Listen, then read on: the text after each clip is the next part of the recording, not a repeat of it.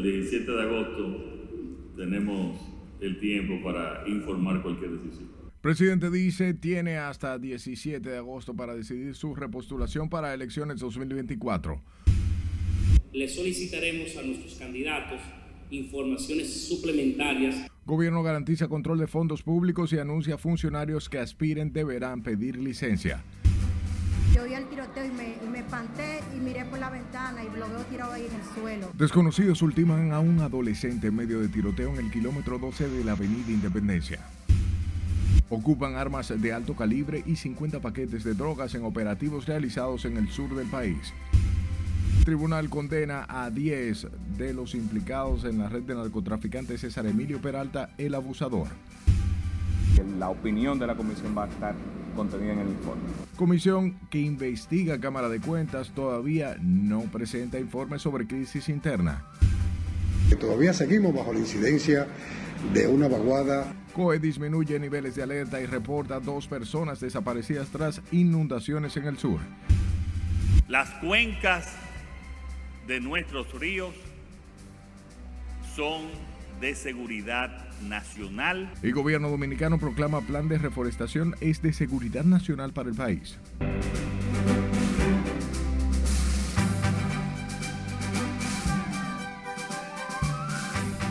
Buenas noches, bienvenidos a esta sumisión estelar. Es hora de informarse. Para mí es un placer llevarles información. De inmediato comenzamos y lo hacemos con el presidente Luis Abinader, quien dijo este viernes que tiene hasta el 17 de agosto para decidir su repostulación para las elecciones del 2024. El anuncio fue hecho por el mandatario durante una rueda de prensa que encabezó junto al Gabinete de Ética y Control del Gasto, donde se anunció además que el gobierno garantizará el uso de los recursos públicos durante la campaña electoral. Juan Francisco Herrera con los detalles en directo. Adelante, buenas noches, Juan Francisco. Gracias, buenas noches. En otra ocasión ya el mandatario ha dicho que se referirá a mediados de agosto sobre el tema de la reelección.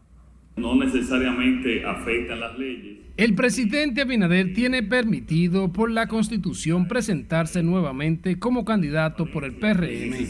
Precisamente este lunes el jefe de Estado volvió a referirse a su posible reelección. 17 de agosto, hasta el 17 de agosto tenemos el tiempo para informar cualquier decisión.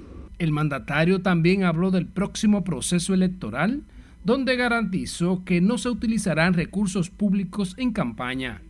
Hemos avanzado bastante, avanzado bastante en el control, en la transparencia eh, del gasto público y eso implica que los recursos del gobierno eh, están llegando, se están aplicando en las prioridades nacionales.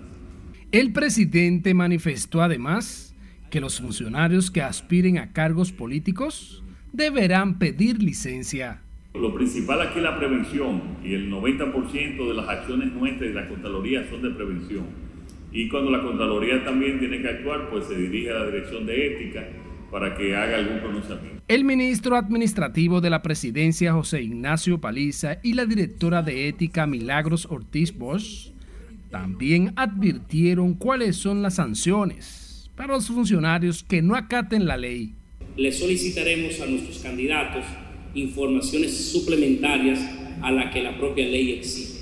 Más allá de un permiso de buena conducta y de un antidoping, le solicitaremos hasta estados auditados de sus, para conocer de su propio manejo de las finanzas personales y de dónde surgen los recursos que disponen o que podrían disponer para el financiamiento de su propia candidatura exhortando a los órganos de control estar vigilantes para evitar el uso de los fondos públicos para campañas o proselitismo. El presidente y los demás funcionarios dieron la información durante una rueda de prensa en el Palacio Nacional, donde se reafirma el compromiso de no utilizar recursos públicos en actividades políticas. El presidente Luis Abinader ha dejado claro que todo funcionario que aspire a una posición electoral debe cesar en sus funciones. Vuelvo contigo al estudio. Gracias, Juan Francisco. Un cantante urbano y un adolescente de 15 años de edad cayeron abatidos a tiros durante una balacera la noche del domingo en el sector Loma del Chivo, el kilómetro 12 del municipio de Jaina, provincia de San Cristóbal. Nuestro compañero Jesús Camilo tiene detalles de lo ocurrido en directo. Adelante, buenas noches. Gracias, buenas noches. Compungidos ante esta situación, familiares del adolescente caído piden que se haga justicia tras asegurar que el mismo nada tenía que ver en ese caso. Yo oí el tiroteo y me, y me espanté y miré por la ventana y lo veo tirado ahí en el suelo. El hecho habría ocurrido alrededor de las 11 de la noche del domingo, cuando cuatro encapuchados con pistola en mano se presentaron a un colmado de la calle Esfuerzo, abrieron fuego contra el cantante urbano Jeremy Manuel Ramírez de 21 años de edad, conocido como Jeremy Flow. Durante la balacera también fue ultimado el adolescente de 15 años Jordan Joel Alonso, quien fugía como delivery al momento del hecho, donde otras cuatro personas resultaron heridas. Vecinos del lugar y familiares de las víctimas atribuyen el hecho a la delincuencia y enfrentamientos entre bandas. Y vi cuando uno de los jóvenes capuchados le sobó la pistola y se la dejó tirar y como 12 tiros le dieron. Los hermanos lo recogieron y lo llevaron al hospital de Herrera, pero no pudo sobrevivir. Bueno, aquí en verdad te voy a decir claro, la delincuencia está muy fuerte aquí en la loma. La delincuencia está fuerte. Y son entre bandas que se están, banda una y banda de- de- del café, banda de la calle 4 y banda de la loma. Son entre ellos mismos. Esos delincuentes se metieron por el callejón por aquí atrás. Andaban como 10. Habían unos cuantos metidos en el callejón atrás y salieron dos por el callejón tirando tiros a lo loco. Y el muchacho estaba en música, porque el muchacho era un artista. Nosotros le llamamos muchos sitios a cantar a él. Familiares del adolescente muerto exigen que se haga justicia, alegando que este nada tenía que ver en el suceso. Yo tengo una cafetería de trabajo. Yo estaba enseñando mucho a él, estaba aprendiendo, tenía la mente abierta ya él. Me ayudaba mucho, no puedo decir, anoche cuando llegué a mi casa.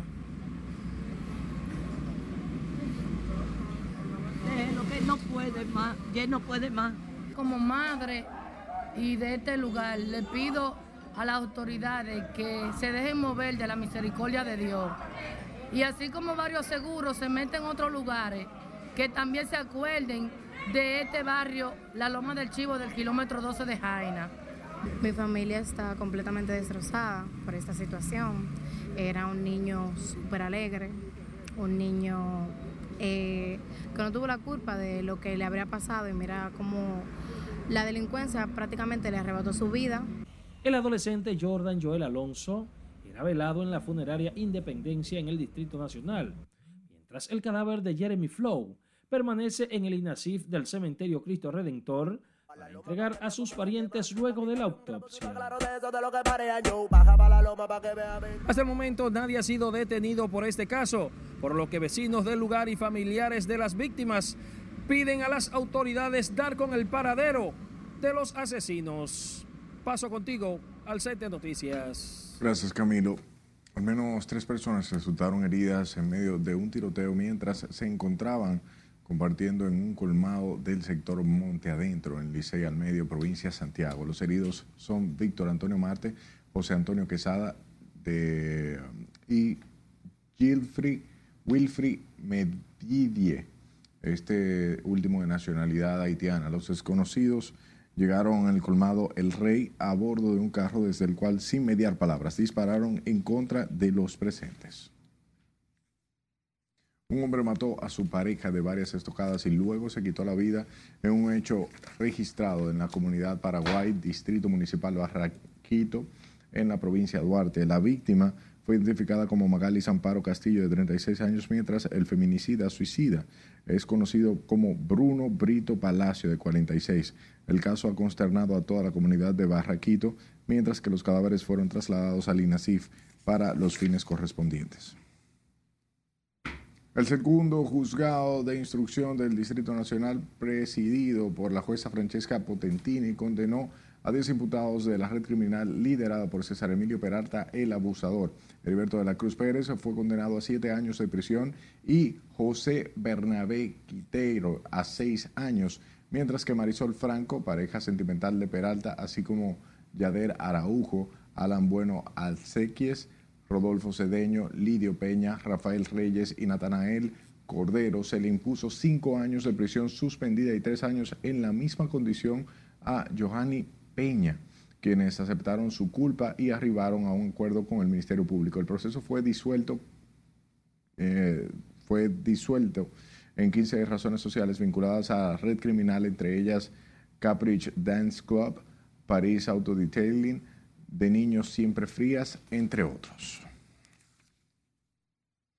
Y sepa que fue aplazada para el 12 de este mes la audiencia de medida de coerción en contra de Ismael Daniel Matos, de 24 años, conductor del accidente donde murieron dos estudiantes y 13 resultaron heridos. La audiencia fue propuesta, pospuesta más bien por el juez Joeli Rodríguez del Juzgado de Tránsito del Departamento de Justicia en Mayor para el otro lunes a la una de la tarde. Y la medida de coerción fue aplazada, solicitud del tercero civil involucrado. Ellos establecieron que le notificaron una serie de documentos como querella, adendum del Ministerio Público, hicieron un pedimento de derecho y por eso se aplazó para el próximo lunes a las una de la tarde.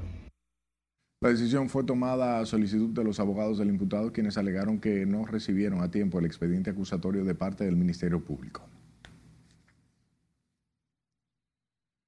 Unidades de las Fuerzas Armadas y la Fuerza Aérea confiscaron dos fusiles e igual número de escopetas, una pistola, así como 25 paquetes de cocaína y 54 libras de marihuana en dos operaciones simultáneas realizadas en dos operaciones simultáneas realizadas por el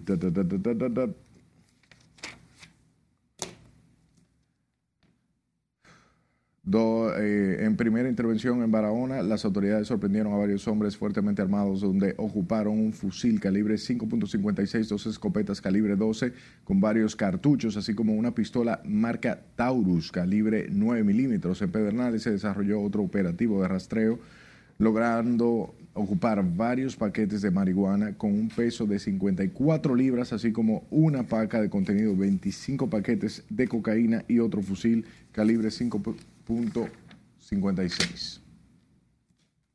A juicio de fondo podrían llegar este viernes los imputados en el caso de corrupción administrativa Coral y Coral 5G, que involucra como principales imputados a los generales Adán Cáceres Silvestre y a Juan Carlos Torres Robiu, procesos que se conocen en un mismo expediente. Jesús Camilo, con la historia. Esta noche concluyeron sus argumentos de defensa ante el sexto juzgado de la instrucción del Distrito Nacional. Los abogados de los imputados en la presunta red policial y militar, desarticulada a través de Operación Coral y Coral 5G, que alegadamente defraudaron al Estado con más de 5 mil millones de pesos. Por lo adelantado del proceso, se prevé que el próximo viernes la jueza Yanivet Rivas se retire a ponderar luego de la exposición de los intervinientes voluntarios para luego decidir si envía o no a los implicados a juicio de fondo. Se debe declarar nula porque el Ministerio Público en sus 3.268 páginas estableció más de 4.000 pruebas a cargo, tanto pruebas periciales, documentales y materiales, y ninguna fueron presentadas ante la juez de las garantías. En el caso de mi cliente es un verdadero abuso lo que se ha cometido eh, con esta acusación. Fíjense ustedes que de 3.268 páginas, solamente una versa sobre él. Sin embargo, el abogado de la empresa imputada RIF Agroindustrial responsabilizó al Ministerio Público de no cumplir con compromisos económicos de un invernadero de la compañía que el órgano persecutor tiene bajo su custodia. Hay un invernadero que paga 38 mil dólares de arrendamiento y con ese dinero es que se paga al Banco Agrícola la deuda que hizo el Ministerio Público. El Ministerio Público está cobrando ese dinero, se queda con él. Entonces el inmueble se está perdiendo y se lo van a ejecutar a mi cliente. Además de Cáceres y Robiú, son encartados en los casos Coral y Coral 5G los generales Franklin Mata Flores, Juan Erges Reyes Batista, Julio Camilo de los Santos Viola, Rafael Núñez de Asa, así como la pastora Rosy Guzmán y su hijo el cabo policial Tanner Flete, entre otros. La audiencia preliminar fue recesada para el próximo viernes 9 a las 10 de la mañana. Jesús Camilo RNN. Es tiempo de nuestro primer corte de la noche. Al volver, el gobierno dispone extradición de tres dominicanos requeridos en Estados Unidos. Siempre las autoridades deben estar conversando porque... Además, se activan las alertas en frontera de Dajabón ante incremento de cólera en Haití. Tomar toda la información, todos los documentos que fueron remitidos el viernes. Y Comisión Especial trabaja informe sobre crisis interna en la Cámara de Cuentas. Ya volvemos.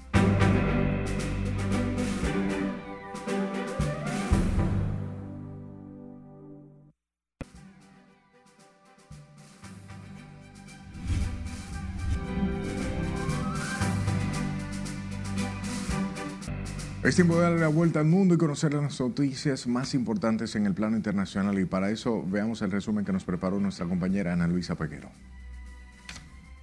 Las intensas lluvias, inundaciones y deslizamientos de tierra que se registran en Haití desde el fin de semana se han cobrado ya la vida de 42 personas, según las últimas cifras de la Oficina de la ONU para Asuntos Humanitarios. Las lluvias, que se han registrado en siete de los diez departamentos del país, pero con especial virulencia en el oeste, han dejado además 19 mil personas desplazadas y 37 mil más afectadas de uno u otro modo.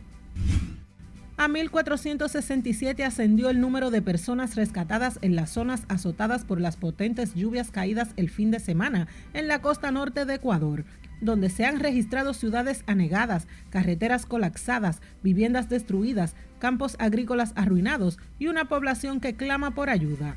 Con el empleo de botes de goma y helicópteros, las entidades de asistencia y socorro han logrado rescatar a personas atrapadas por el desbordamiento de ríos y las inundaciones de amplias zonas pobladas de esmeraldas, donde no se han reportado víctimas mortales por este fenómeno. Las autoridades de Honduras elevaron este lunes de verde a amarilla la alerta por tiempo indefinido en 85 de los 298 municipios que tiene el país por las sequías que puede causar el fenómeno de El Niño, informó una fuente oficial. La Secretaría de Estado en los despachos de gestión de riesgos y contingencias nacionales declaró a mediados de mayo la alerta verde en 64 municipios por las sequías causadas por el fenómeno.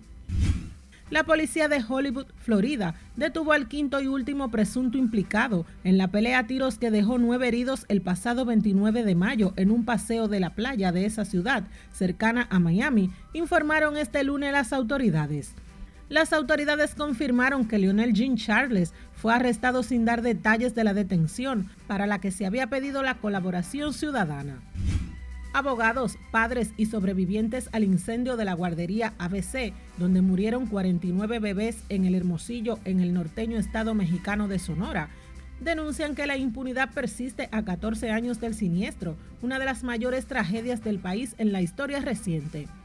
Ha pasado casi una década y media desde el hecho, pero nadie está en prisión por su responsabilidad en el incendio, y aunque se han afincado responsabilidades a más de 20 exfuncionarios públicos, muchos han muerto y quienes están vivos no han recibido sentencia. La hispana Rosanna Ramos, de 36 años de edad, se casó con un novio hecho de inteligencia artificial que ella misma creó y asegura que con el robot que bautizó como Eren Cartal ha encontrado el amor de su vida.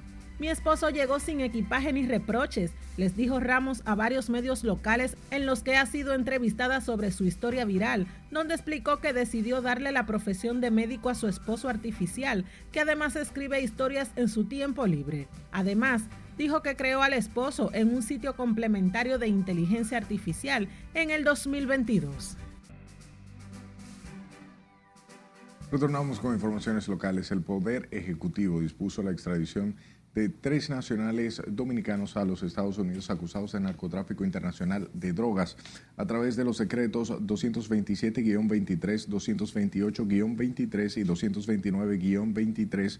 El Ejecutivo dispone la extradición a Estados Unidos de los criollos Wendy Paulino, alias Wendy Paulino de Mirabal, y Wendy Mercedes Mirabal. También Wilton Paulino, alias Félix, y Rafael Darío González Amparo, alias Rafa, alias Sisi también todos por tener asuntos pendientes con la justicia norteamericana por tráfico de drogas. Ahora viajemos a Jabón, donde las autoridades de salud pública han resguardado el puente fronterizo para evitar el paso del cólera por la frontera. Nuestro corresponsal en la zona, Domingo Popoter, con más detalles. Estamos vigilando igual que en cualquier otra parte. Ante el auge que han experimentado los casos de cólera en el vecino país de Haití, este lunes, las autoridades de salud pública se trasladaron a la frontera norte, en donde realizaron un recorrido por el entorno del puente que divide a Juana Méndez de Dajabón. Así lo dio a conocer el director nacional de epidemiología del Ministerio de Salud Pública de la República Dominicana, doctor Ronald Esquewa. Es parte normal del proceso en todos los puertos fronterizos, eh, puntos de entrada del país, siempre las autoridades deben estar conversando porque la gente que está aquí cruza para allá y los de allá cruzan para acá. Mientras que el director provincial de salud, doctor Francisco García, aseguró que la población fronteriza no debe bajar la guardia en cuanto a las medidas de limpieza en el hogar y solo escuchar las informaciones emitidas por el Ministerio de Salud Pública. Hacemos siempre el llamado a la población de que deben de lavarse las manos y los alimentos sobre todo eh, eh, mantenerlos bien, eh, bien higienizados. Al término del recorrido en el entorno del mercado fronterizo, las autoridades dominicanas realizaron un encuentro conversatorio con las autoridades de Juana Méndez, Haití. En la frontera norte, Dajabón, Domingo Popoter, RNN. Cambiamos de tema. Gremios de salud demandaron equipar los hospitales de manera preventiva ante la posibilidad del aumento de los casos de COVID en el país. Los gremios de enfermería, odontología, farmacia y otros también llamaron a las personas a adoptar medidas preventivas individuales para evitar el nuevo coronavirus. Que si llega esta nueva eh, eh, pandemia, que sea, que sea, las autoridades y se reúnan y busquen solución antes no después. Porque aquí ni siquiera los kits de bioseguridad se le estaban dando a las compañeras en los hospitales. Los gremios de enfermería abordaron el tema en una rueda de prensa en el que dieron un compás de espera al gobierno a espera de una reunión donde están optimistas de que sean atendidas sus exigencias de un aumento salarial. En lo que la comisión especial designada para tratar la crisis de la Cámara de Cuentas trabaja en el informe que rendirá al Pleno entre los miembros, hay confianza en que la situación interna de ese órgano control pueda ser subsanada. María Ramírez, con más detalles. Nosotros como comisión no podemos entrar en juicio de valor y dar detalles de los trabajos y la opinión de la comisión va a estar contenida en el informe.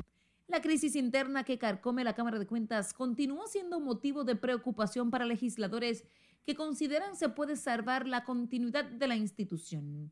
Mientras la comisión trabaja de manera acelerada para rendir el informe a más tardar el viernes, el presidente de ese órgano, Janel Ramírez, continúa acusando a los demás miembros del Pleno de querer usurpar sus funciones. Esta semana vamos a enfocarnos en tomar decisiones, en ya rendir el informe, tomar toda la información, todos los documentos que fueron remitidos el viernes, toda la documentación, alguna que fue solicitada también, esperándola, y, nada, enfocarnos en trabajar. Y lo que yo puedo decir es, si, si le sirve de algo, es que, en, esas indagatorias se puede, pudimos colegir que no es insalvable la situación de la Cámara de Cuentas.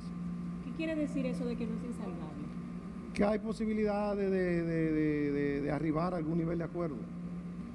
Entonces lo que deben es esperar los resultados de eso y no eh, dar ese tipo de declaración que no ayuda en nada.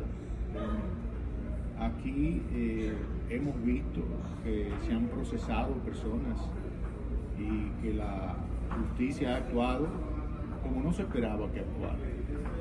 Y eso sería una mezquindad no reconocer eso. Sin embargo, para el diputado Juan Dionisio Restituyo, uno de los proponentes de la investigación del órgano control, en esa institución los demás miembros del Pleno instalaron una especie de triunvirato para frenar la lucha contra la corrupción. Eh, indudablemente que ese triunvirato que se formó ahí era para impedir que la Cámara de Cuentas accionara con auditoría pasada con auditoría de mucho tiempo que están ahí paralizadas. Que... Para otros congresistas invitados en el proceso de investigación, existe una crisis real en el órgano fiscalizador. Mira, la situación es muy delicada en, ese órgano, eh, pero hay que esperar llegar al, al, final de la investigación. No es lo que yo diga, yo puedo decir, fulano es tal, es tal cosa, pero yo no tengo pruebas no es decir, es demostrar. Hasta tanto eso no pase, yo encuentro indelicado el que estén emitiendo y haciendo un juicio a priori. La comisión especial que investiga a los miembros titulares de la Cámara de Cuentas tienen como plazo decisivo el próximo viernes para entregar un informe al Pleno en el que se definirá si existe o no elementos suficientes para enviar a juicio político a sus miembros. Margaret Ramírez, RNN. El gobierno dejaría de percibir unos 8 mil millones de pesos mensuales si se elimina el cobro del anticipo del impuesto sobre la renta. Así lo aseguró el lunes el director de Impuestos Internos, Luis Valdés. El funcionario aseguró que solo con una fórmula mágica se podría prescindir de esa recaudación en la estructura fiscal impositiva que actualmente rige al país. O sea, el gobierno tendría que salir todos los meses de 8 mil millones de pesos y dejarlo para cobrarlo entonces a partir de diciembre.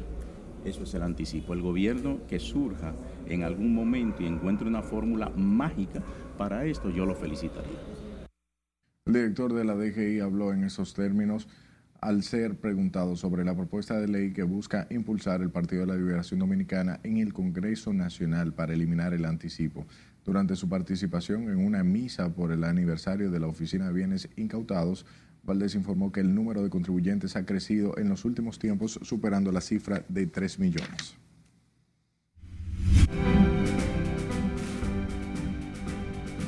El presidente Luis Abinader calificó como exitosas las medidas que ha tomado el Banco Central para contener la inflación. Vamos a ver los detalles de esta y otras noticias económicas con nuestro compañero Martín Adames. Muy buenas noches. El presidente Abinader no solo calificó de exitosas las medidas que ha tomado el Banco Central de la República Dominicana, sino que se expresó confiado en que también generarán un importante crecimiento económico para este año. Escuchemos de viva voz lo que dijo el mandatario al respecto. Tuvimos ya en, en mayo una inflación negativa y al mismo tiempo en, el en la inflación interanual, pues como dijo el Banco Central, pues ya estamos, estamos dentro de los objetivos de inflación del Banco Central, que es 4% más 1 menos 1. Eso nos permite, permite al, al, Banco Central pues poder flexibilizar su política monetaria e incentivar también el crédito a los sectores, especialmente de la construcción y, sectores, y otros sectores productivos, lo que va a acelerar ya el crecimiento económico.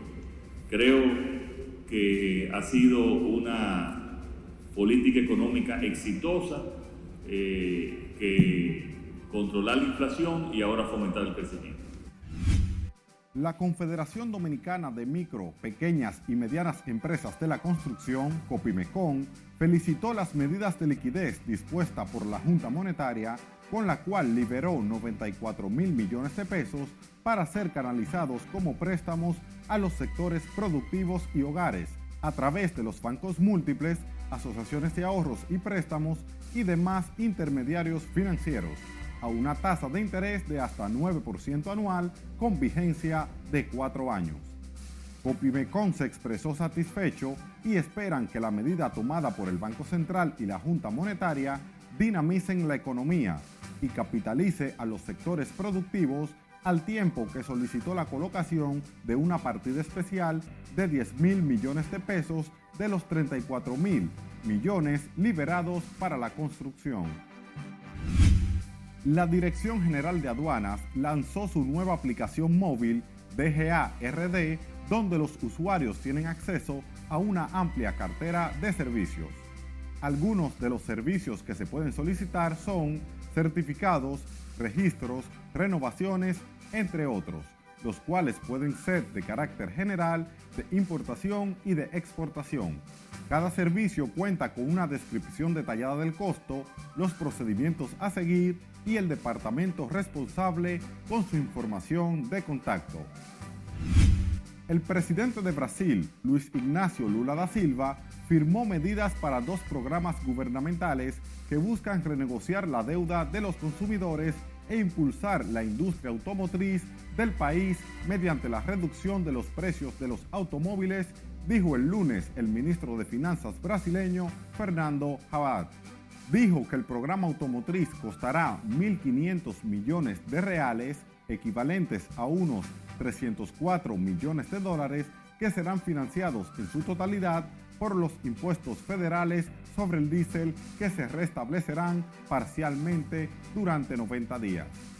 El presidente brasileño sigue apostando a la industrialización de su país como vía para el crecimiento y el desarrollo. Hasta aquí las económicas. Continúen con la emisión estelar de Noticias RNN.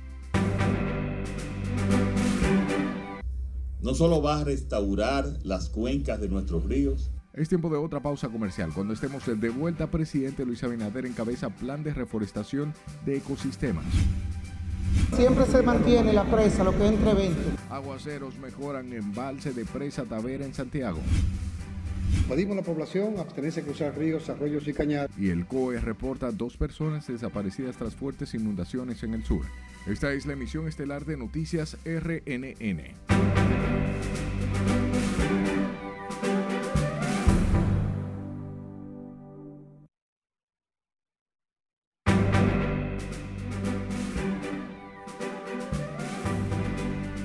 Gracias por su tiempo. El presidente Luis Abinader encabezó el acto del lanzamiento Plan Nacional de Reforestación en el que pidió a toda la población involucrarse a propósito del Día del Medio Ambiente. Silvia Aquino con la historia.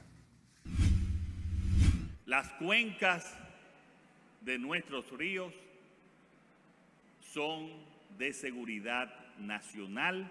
En unas breves palabras en la actividad, el mandatario importantizó el medio ambiente Luis Abinader convocó toda la población a participar del Plan Nacional de Reforestación lanzado hoy en el Ministerio de Medio Ambiente. Que todos los ministerios e instituciones apoyen a este plan empezando e integrándose a partir del fin de semana.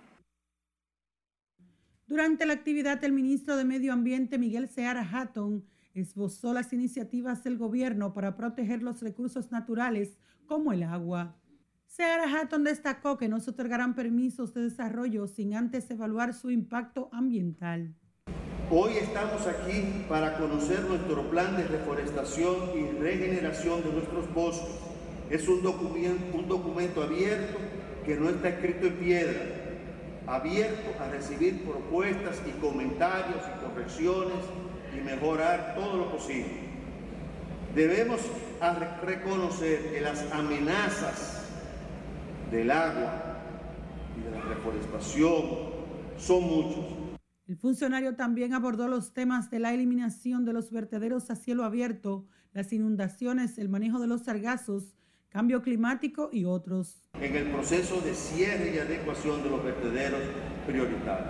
En cuanto a Duquesa, uno de los vertederos a cielo abierto más grandes del mundo, hemos cumplido con el mandato de la sentencia del Tribunal Superior Administrativo del 2017, asumiendo la coordinación de la comisión que maneja el vertedero y supliendo los recursos para un manejo tan adecuado como las condiciones del vertedero lo. Desde el gobierno también han iniciado un proyecto de plantación de unos 3.500 árboles en Villa Altagracia. Sila Disaquino, RNN. El Día Mundial del Medio Ambiente encuentra a Santo Domingo Este con cúmulos de basura que persisten pese a que a las quejas de los residentes de los sectores de ese municipio, quienes denuncian que los camiones compactadores tardan varios días y hasta semanas en recoger los desechos sólidos, lo que provoca malestar en la comunidad. Laura Lamar trabajó el tema. Y dejan a juntar mucha basura ahí. Los bretederos improvisados en calles y aceras en sectores de la zona oriental siguen siendo un dolor de cabeza para los municipios por el hedor y las enfermedades que genera la basura acumulada. Nos afecta porque hay muchos ratones, cucarachas, mosquitos, toda la bandija, ya usted sabe. Uno lleno de muchachos, los niños sufriendo, ya usted sabe. Lo de yo el negocio, mira cómo tú puedes ver el reguero que hay ahí, así sigue para todos lados. De caño un día que vienen, y vienen de caño un día a recoger la basura. Pero aquí la gente, mira cómo, mira, esto, esto, es la de la vaina de, de, ¿cómo te digo? La contaminación. Ellos no la recogen, aquí tienen una semana con eso y recogen y la basura sabe llegar hasta este lado. Que los carros tienen unos tapones. Ante la deficiencia de la recogida de basura por parte de las autoridades municipales, residentes en esta demarcación argumentan que se ven obligados a lanzar los desechos en cualquier lugar para no tenerlos dentro de sus casas. Uno tiene que venir ahí porque antes uno la va a botar Ahí es que hay que venir. A veces los camiones pasan, usted ve. El camión entra, pero que a veces vienen tarde los fines de semana. Yo vienen, y vienen a recoger la basura por dentro también. Pero que la gente no aguante la basura y la bota por fuera también. En barrios como Villa Duarte, Maquiteria, Simonico, los mameyes y otros están al grito con la gran cantidad de basura que se ha dejado acumular. Según han alertado las autoridades sanitarias, la basura puede ser un factor de riesgo de enfermedades como lectopirosis y otros virus y bacterias que pueden atentar contra la vida de la persona. Laurila Mar, RNN. De las fundaciones Osama RD Verde y el Desarrollo Oceánico, quienes abogaron este lunes para que las alcaldías del país regulen los trabajos de perforación a los suelos para la extracción de agua y material de construcción. A propósito de celebrarse hoy el Día Mundial del Medio Ambiente, llaman además a todos los sectores a asumir con responsabilidad el proteger los recursos naturales. El calentamiento global es algo que hay que señalarlo porque es lo que más daño nos está haciendo como planeta. Está provocando crisis en el clima. Tú ves que donde antes no llovía ahora llueve, donde había sequía ahora llueve, o sea, y donde antes llovía mucho no llueve. El caso es que ese desorden climático nos está afectando. Queremos hacerle un llamado. Actividades como esta de reforestación, donde vamos a hacer más de 2.000 plantas, deberían estarse repitiendo en cada parque de la República. El pueblo no puede seguir esperando que sea el gobierno o el Estado que impulse la, iniciativa que van a mejorar el nivel de vida de la población el, pueblo no es más que la suma de sus ciudadanos. En cada pueblo, en cada comunidad, hoy deberíamos estar celebrando el Día Mundial del Medio Ambiente. Los representantes de estas fundaciones junto a organizaciones celebraron el Día Mundial del Medio Ambiente con una jornada de reforestación en el Parque Mirador del Este para llamar la atención de los municipios a que protejan la flora del país. Pasemos a la ciudad del corazón, donde los niveles del embalse de Tavera Bao empiezan a mejorar tras los aguaceros que se han registrado en los últimos días. Junior Marte nos cuenta. Pero no podemos esperar que venga un ciclón el subdirector nacional de la Defensa Civil, Francisco Arias, manifestó que las lluvias han traído tranquilidad para el Cibao, sobre todo en lo que corresponde a la sequía. Eh, lo está por debajo de los niveles, pero para la temporada ciclónica siempre se mantiene la presa, lo que es entre 20. Y todavía seguimos aumentando como medida de prevención ante cualquier situación que se nos pueda presentar. Con la presa Tavera no tenemos ningún tipo de problema. Durante una rueda de prensa para dar inicio formal al plan de accionar de las autoridades en Santiago por la temporada ciclónica, las autoridades informaron tener 126 albergues para cubrir las eventualidades. Tenemos 126 lugares que pueden utilizarse como un albergue, como es la Barranquita, como son los clubes eh, GUG, eh, sí, albergues tenemos. Tenemos albergues. La gobernadora de Santiago, Rosa Santos, también informó que es responsabilidad de los alcaldes mantener limpios los invernales. Pero también queremos que las personas eh, no sigan viviendo a orilla de río, no sigan viviendo a orilla de cañadas y que cuando sea necesario eh, movilizarlo o advertirle para que salgan, que lo hagan. Porque con esto lo que estamos buscando es garantía de su vida, que es lo más importante. La ciudad de Santiago cuenta con 52 zonas vulnerables que son propensas a inundaciones y deslizamientos de tierra ante cualquier eventualidad. En Santiago, Junior Marte, RNN. Las lluvias caídas en los últimos días han agravado la situación de un tramo de la carretera de Pisón en Elías Piña, donde los habitantes exigen agilización de los trabajos en esa vía. Julio César Mateo, con más. Ya son varios los accidentes de tránsito ocurridos en el denominado hoyo de Pinzón en la zona sur de Elías Piña. Ellos iban subiendo, el camión terminó de subir, parece que perdió fuerza, se iba a devolverlo, tuvo que haber ahí para que se viera ahí, para no dejarlo bajar para abajo pelollo. Si lo deja bajar pelollo, se matan toda esa gente. El último accidente ocurrió recientemente cuando decenas de personas salvaron sus vidas de milagro al volcarse un camión en el que viajaban. Bueno, yo estoy lamentando esta situación de este accidente porque ya estamos cansados ya, que mire, le llamamos al presidente Luis Abinader que mire a ver lo que va a hacer por nosotros, los campesinos de aquí de, de Pinzón, Macasilla, Margarita y Rinconcito, que estamos ya. Choferes de la zona afirman que los trabajos de reconstrucción de la carretera marchan muy lentos mientras el hoyo de Pinzón representa un peligro. Camiones cargados de alimentos también se han volcado en la carretera de Pinzón cuando los conductores han tratado de evadir el hoyo provocado por crecida de una cañada. Hay demasiado hoyo aquí al gobierno que mira a ver que tome carta en asunto con esto, porque ya está bueno, tiene mucho tiempo. Ya he visto tres accidentes con este aquí. Los habitantes esperan que la situación quede resuelta con la terminación de los trabajos de reconstrucción de la carretera Macasías Comendador, a cargo del Ministerio de Obras Públicas. Desde Elías Piña, Julio César Mateo, RNN. Varias familias residentes en los sectores La Vigía y Brisas del kilómetro 4 en la provincia de Jabón quedaron en la intemperie este lunes luego de un aguacero acompañado con fuertes vientos que destruyó los techos de sus viviendas. Según nuestro corresponsal en Dajabón, Domingo Popoter, varios árboles fueron derribados por el fenómeno natural que se registró al caer en la tarde. Después de frente a la entrada vino buscando la parte de la zona de La Vigía, Haití, Aquí quedaron muchas, muchas viviendas sin techo, porque se lo llevó todo arrancado con todo y madera.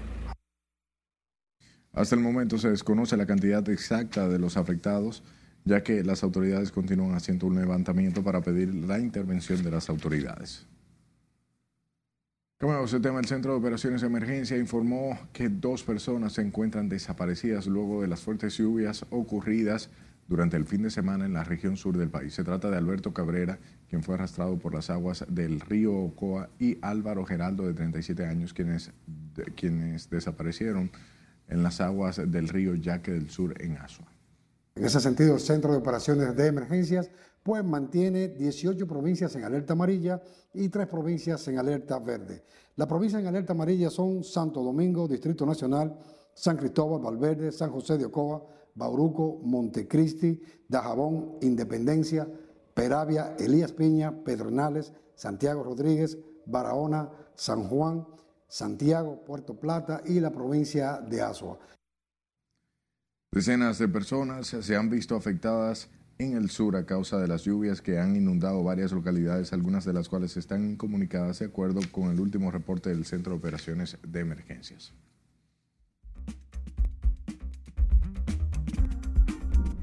Hola, muy buenas noches. Debido a la mejoría en las condiciones del tiempo para la región suroeste, la Oficina Nacional de Meteorología ONAMET modifica la alerta meteorológica. Sin embargo, para la región norte y noroeste persisten condiciones de tiempo severo, por lo que mantienen 10 provincias en alerta amarilla y 5 en alerta verde. Para mañana martes, pocas lluvias en las horas matutinas hacia el interior y las que ocurran estarán en la llanura costera del Caribe.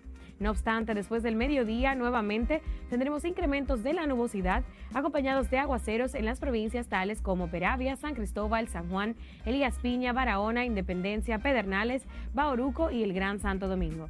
Dichas precipitaciones podrían extenderse gradualmente hacia diferentes provincias de la región noroeste y la cordillera central hasta primeras horas de la noche. Desde hace varias semanas, la población dominicana ha experimentado un ambiente muy cálido, producto de los efectos de la humedad, del viento del sur, las horas de sol e ingresos de partículas del polvo sahariano.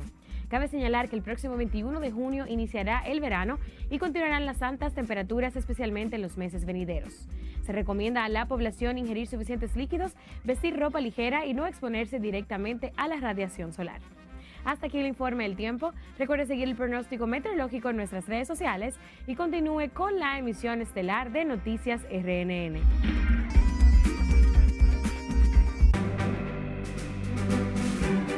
La vamos a proteger. Vamos a nuestro último corte de la noche. Al regreso, presidente inicia Estrategia Nacional de Reforestación en Villa Altagracia. Jardín Botánico ofrece entradas gratuitas por celebración del Día del Medio Ambiente. Y desde Punta Cana todos los detalles sobre el inicio de los premios HIT. Ya retornamos.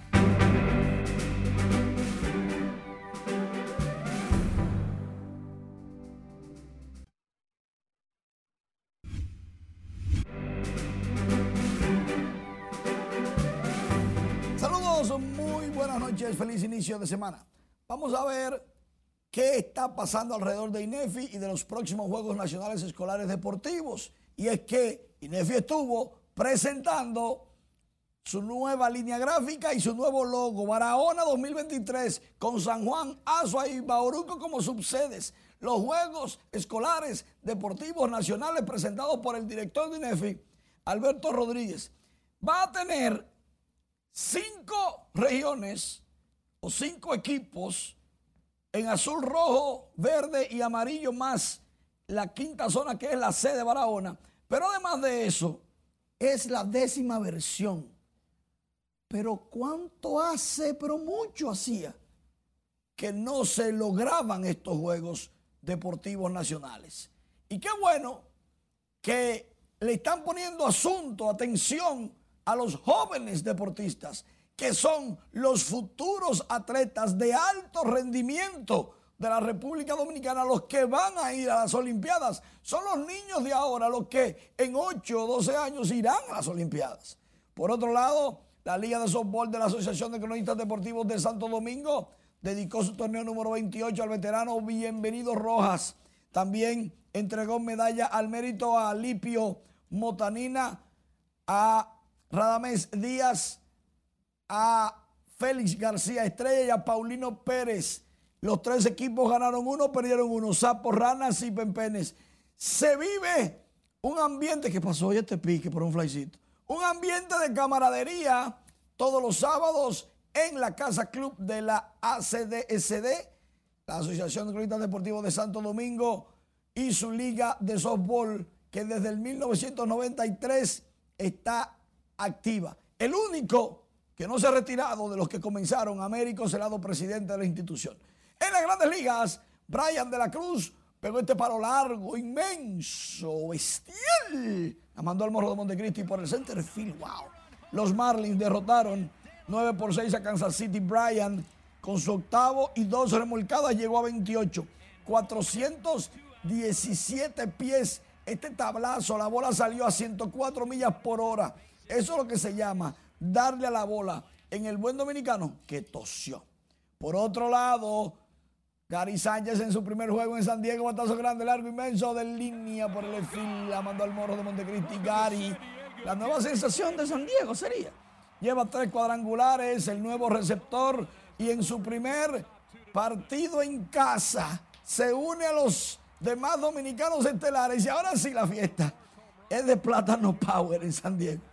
Cuadrangular, 375 pies. En nuestra página web tenemos muchísimas informaciones para ustedes. Por ejemplo, ahí hay una información de LeBron James. Vayan a ver qué es lo que dice eso. Va a dar un banderazo en las 24 horas. No, yo no les cuento. Vayan a rnn.com.de. Además, también tenemos tenis, el abierto de Francia. Tenemos fútbol. El Paris Saint Germain está llorando la partida de Lionel Messi. Tenemos el tenis, la LNB, la Liga Nacional de Baloncesto de República Dominicana y mucho más para todos ustedes. En nuestras plataformas digitales ampliamos las informaciones. Noticias RNN. ¿Tú sabes qué es lo interesante de, del PSG, del Paris Saint Germain? Equipo de fútbol que Messi ya jugó el último juego. De la cuenta de Instagram se fueron más de un millón y medio. Y de la cuenta de Twitter se fueron más de 3 millones de seguidores. Porque ellos siguen a Messi. Y el fanático en el fútbol es fanático. Perdieron mucho. Hablemos del presidente Luis Abinader, quien encabezó este lunes en Villa Altagracia la ejecución de la Estrategia Nacional de Reforestación con la que el gobierno busca la recuperación eh, del medio ambiente en sentido general, sobre todo ligado a las principales cuencas hidrográficas de la República Dominicana. Nuestra compañera Laura Ilamar con los detalles. Es proteger la vida y esa es, ese es el mensaje que quiero dejar hoy.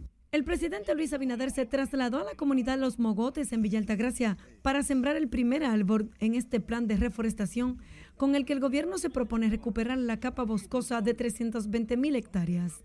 Durante su intervención, el mandatario dejó claro que protegerá las cuencas hidrográficas del país sin importar los intereses que se vean afectados. Yo quiero que quede claro que este gobierno no solo va a restaurar las cuencas de nuestros ríos, sino que independientemente quién las afecte, las vamos a proteger por encima, por encima de cualquier interés particular. Mientras que el ministro de Medio Ambiente, Miguel Seara Hatton, dijo que lo único que puede cambiar la situación ambiental es convertir la sostenibilidad por cultura, ya que durante años los ríos y bosques han sido maltratados y depredados. Eso significa que tenemos que cambiar nuestra relación con el medio ambiente.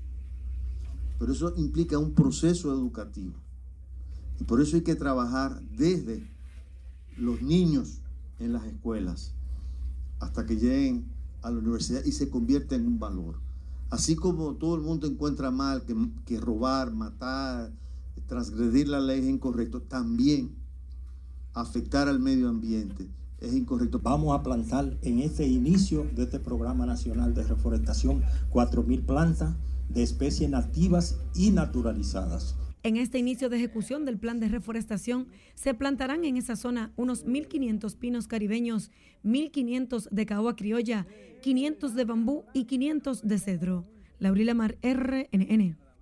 Entradas gratis, caminata y siembra de árboles, el Jardín Botánico celebra el Día del Medio Ambiente con un llamado a la población a cuidar su hábitat y evitar contaminantes como el plástico y emisiones. Siles Aquino con la historia. Eh, generar conciencia y relaciones armónicas con la naturaleza. El Jardín Botánico Nacional es el principal pulmón que tiene la capital dominicana. Su espacio cerrado, sus grandes árboles y especies protegidas lo hacen único para la recreación, meditación y disfrute de la naturaleza. La persona aquí puede encontrar paz, tranquilidad, armonía. Lo que quieren conocer sobre la flora, pueden venir a hacerlo, pueden identificar las especies, pueden venir a observar las aves. Aquí tenemos muchas aves nativas endémicas, otras eh, residentes que pueden venir a, conocer. Pueden conocer la diversidad florística que presenta en el jardín, que están por área. Por ejemplo, tenemos el área de las orquídeas para los amantes de las orquídeas. En este Día del Medio Ambiente, desde el Jardín Botánico recomiendan a la población no contaminarlo para contrarrestar el cambio climático. Mira, aquí tenemos grandes problemas, comenzando por la contaminación de los mares, de los ríos, la contaminación ambiental. Tenemos también la deforestación, los incendios forestales. Esos son uno de los principales problemas que nos están afectando eh, en la actualidad a la República Dominicana. Yo creo que hay que cuidar el medio ambiente porque no solamente está por nosotros aquí, en el medio ambiente hay animales que si nosotros los afectamos, ellos se pueden morir, no pueden seguir reproduciéndose y también nosotros nos morimos. Desde los árboles más pequeños hasta los más frondosos, proporcionan fresco, oxígeno y descontaminación del ambiente son de los principales atractivos del botánico. A mí la naturaleza me como que me reinicia, o sea, me trae tranquilidad, todo eso, yo sé que, que me hace falta. Y lo segundo que le puedo decir a la gente, que por favor cuidemos el medio ambiente. Somos seres que venimos de la naturaleza y necesitamos que la naturaleza esté sana para poder vivir bien. Solo por hoy el Jardín Botánico fue gratis, pero permanece abierto de 9 de la mañana a 5 de la tarde con precio de acceso de 150 pesos para adultos y 75 para niños, así como paquetes especiales para centros educativos y religiosos. Sila Aquino, RNN. Director de la Oficina de Custodia y Administración de Bienes Incautados, Manuel Oviedo, garantizó el uso adecuado de los recursos y propiedades decomisadas por parte del Estado. Dijo que trabajan en un proceso de adecuación de la nueva ley de extinción de dominio. La Oficina de Custodia y Administración de Bienes Incautados y Decomisados celebró este lunes con una misa sub-21 aniversario de la creación de esa institución.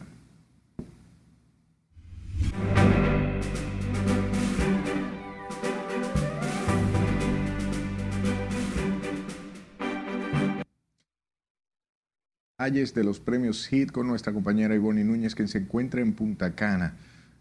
Buenas noches. La noche más caliente de la música latina casi se acerca y ya todo su talento empezó a decir presente en la localidad del este del país.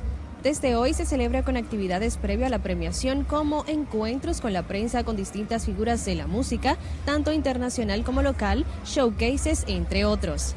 Este lunes específicamente el género urbano dominicano dijo presente de la vieja escuela Shadow Blow y de los nuevos exponentes Flow 28 y Ángel Dior. Muchos proyectos nuevos, nuevos colores, como digo, también vienen muchos nuevos colores que nada más no lo van a oír en el Georgie que en el Dembow. Viene también un afrobeat muy bello para las damas también, hay que hablar mucho. Para dirigir este gran show de la fiesta musical estarán la presentadora venezolana Anaís Castro, la periodista y empresaria ecuatoriano Michela Pimbu y el influencer mexicano Cuno, como también el influencer y comediante Marco, con quien tuvimos la oportunidad de conversar. La magia de los premios se vive eh, los días anteriores. El premio es maravilloso, pero yo siento que una magia, nos encontramos entre amigos, cenamos, compartimos. A pesar de que tenemos mucho trabajo, porque estamos animando, somos los animadores principales, estamos en la alfombra y muchos ensayos, en los intervalos compartimos y nos reencontramos. Yo siento que es una fiesta, para mí es una de las mejores fiestas del verano y, y sobre todo por la energía y por el reencuentro con todos los panas. Luego de todas las actividades pautadas durante estos días, la gran celebración será este jueves 8 de junio. Y con esas informaciones del mundo del espectáculo nos despedimos y decimos hasta mañana. Pase buenas noches.